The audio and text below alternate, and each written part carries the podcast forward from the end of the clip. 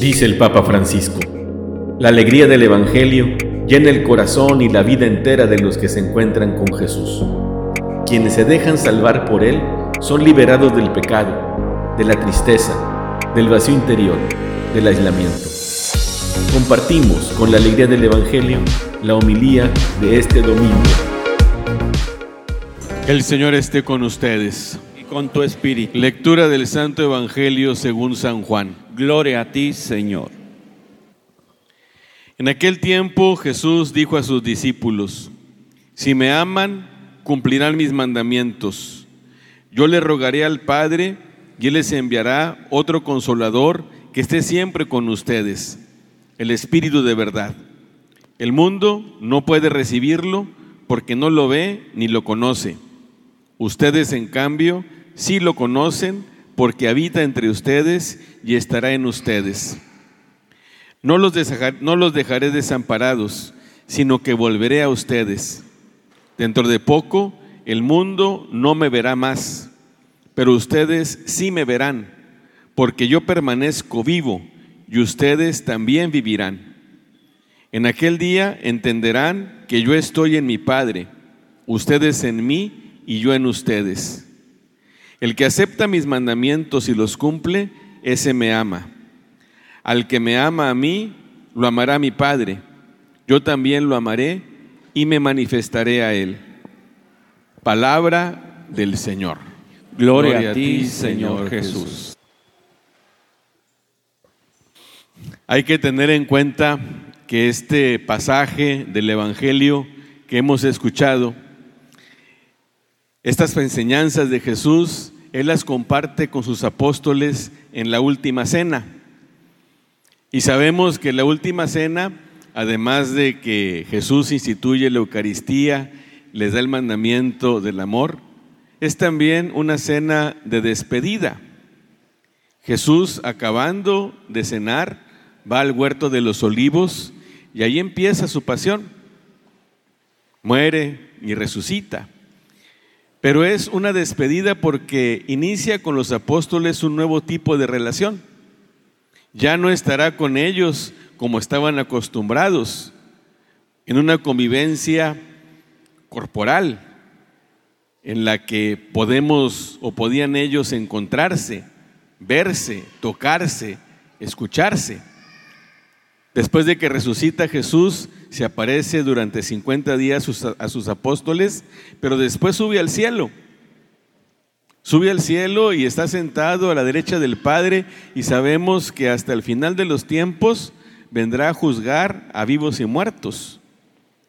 Y es una entonces despedida, pero también decía es el inicio de una relación nueva, porque ante la inquietud de los apóstoles, que seguramente eh, estaban tristes, estaban también desconcertados, Jesús les dice, no los voy a dejar desamparados, no se van a quedar huérfanos, voy a enviar al paráclito, al abogado, al consolador, es decir, al Espíritu de verdad, el Espíritu Santo, para que haga morada en ustedes. Y no se sientan solos, porque es a través del Espíritu Santo que yo continuaré en sus corazones. Me manifestaré a ustedes. Yo estoy vivo y voy a hacer vida en ustedes. Voy a seguir unido a mi Padre, pero también ustedes estarán en mí y yo estaré en ustedes. Y es una promesa muy bonita, porque no se la va a hacer solamente a los apóstoles, sino que nos la hace a todos nosotros. Dice Jesús, dentro de poco el mundo no me verá. Y es cierto, si nosotros volteamos para todos lados, pues no vemos a Jesús. Y es lo que a veces nos dicen las gentes que conocemos en el trabajo, incluso en nuestra familia. A ver, tú qué dices que crees, ¿dónde está Jesús? Enséñamelo. No lo vemos. ¿Dónde está Jesús y que se manifieste en medio de tantas guerras, de tantas de tanta corrupción, de tanto sufrimiento, de la muerte de los inocentes? ¿Por qué no vemos a Jesús? ¿Por qué se acabó este tiempo en el que la gente convivía con Él? Y nosotros los cristianos sabemos que aunque no lo vemos físicamente, a Jesús nosotros lo conocemos, lo amamos y de alguna manera lo vemos. Y Jesús lo dice, ustedes me verán porque yo estoy vivo y viviré en ustedes. Ustedes también compartirán mi vida. De tal manera que la unión que existe entre el Padre y yo es la que existe entre ustedes y yo y entre yo y ustedes. Y así lo dice Jesús de una manera muy bella. En aquel tiempo entenderán que yo estoy en mi Padre. Ustedes en mí y yo en ustedes. De tal manera que la presencia de Jesús es verdadera, es real. No es una presencia como la que eh, muestran los evangelios en la que, por ejemplo, hoy están sentados en una, en una misma mesa y los apóstoles escuchan a Jesús y lo ven y lo tocan. Nosotros ya no vemos físicamente a Jesús, ni lo escuchamos, ni lo tocamos, pero sabemos que Él está vivo y que esta promesa que Jesús hace, Él la cumple y que Él está en nosotros y que cada uno de nosotros está en Él. Y por eso el Evangelio también nos, nos invita a que amemos a Jesús, porque esta pertenencia es una pertenencia en el amor. El que me ama a mí, concluye Jesús hoy, el que me ama a mí, lo amará mi Padre. Yo también lo amaré y me manifestaré a Él.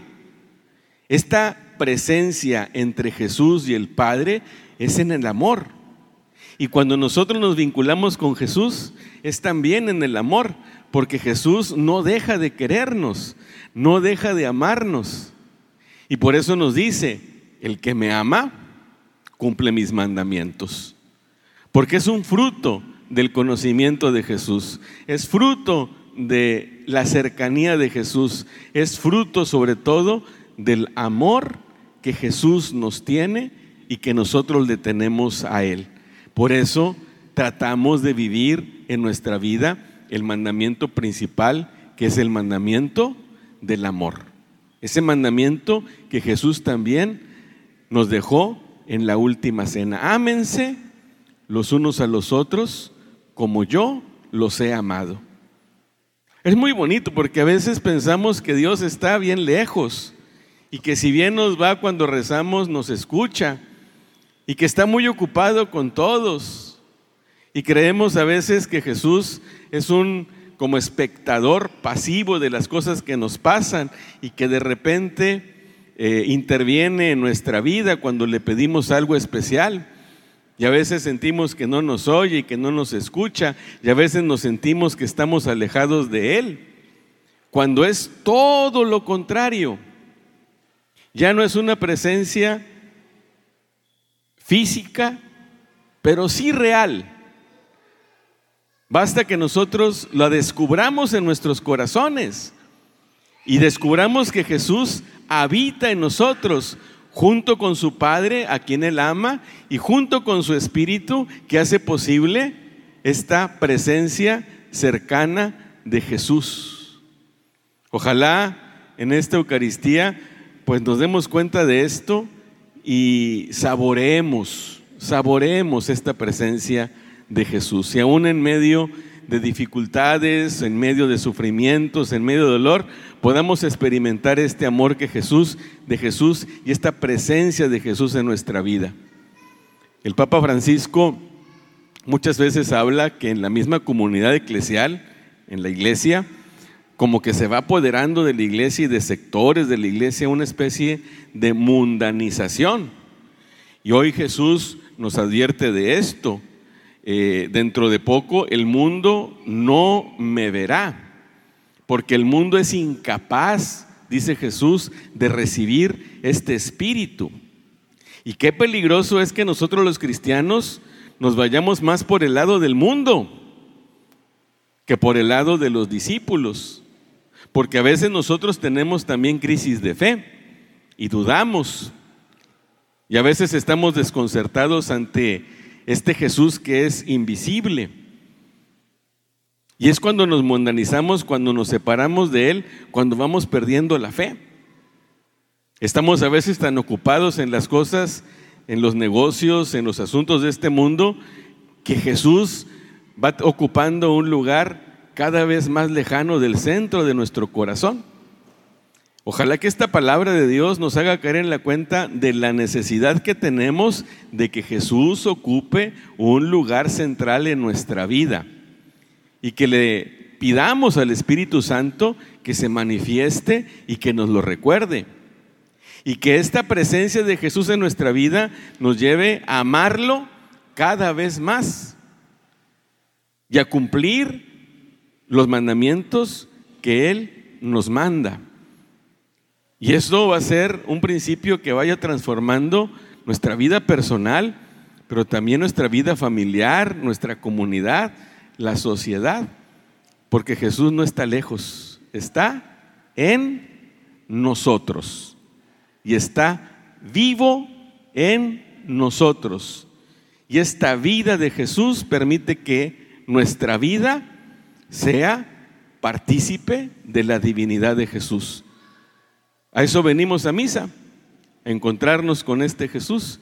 Y hemos escuchado su palabra que nos ilumina y vamos a comulgar también su cuerpo y su sangre. Y se manifiesta esta vida, como se manifiesta, lo hemos escuchado en la primera lectura con Felipe, en la segunda lectura con Pedro, esta manifestación de los apóstoles de lo que les sucedió y de lo que dan testimonio. Es a final de cuentas eso el, apostolado de la iglesia, dar testimonio de la presencia viva de un Jesús que vive en nuestros corazones y que nos vivifica. Y eso es lo que pasó no solamente en estos casos, sino en la evangelización y en la misión de la iglesia, es ese testimonio de la vida de Jesús en nosotros.